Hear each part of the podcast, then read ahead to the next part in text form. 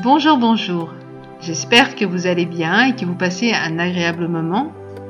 Aujourd'hui, je vous retrouve à nouveau pour la pensée à méditer et nous allons parler d'irrésolu. Lisons Jacques chapitre 1 verset 8 si vous le voulez bien. C'est un homme irrésolu, inconstant dans toutes ses voies. La parole de Dieu nous dit que ton oui soit oui et que ton non soit non. Elle nous dit aussi, à celui qui est ferme dans ses sentiments, tu assures la paix. Elle nous dit encore, puisses-tu être froid ou bouillant? Je ne sais pas si vous avez déjà eu votre popotin entre deux chaises. Mais sinon, essayez, et vous allez voir comme c'est inconfortable. Il en est de même quand nous n'arrivons pas à nous positionner. Rester dans cet état intermédiaire n'est pas bon et nous amène à une sorte d'état comateux. Qu'est-ce que le coma? Le coma est un état latent entre la vie et la mort.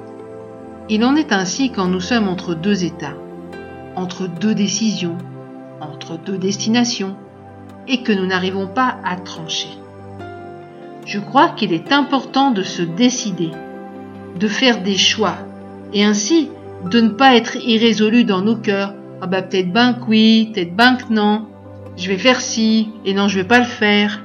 Je vais m'engager pour ci, et après ben non je m'engage pas. L'inconstance et l'irrésolution s'appuient sur le doute. Le Seigneur ne peut pas bénir cette attitude. Il pourra toujours nous sortir de mauvais choix, mais il n'interviendra pas quand nous sommes un pied dedans et un pied dehors.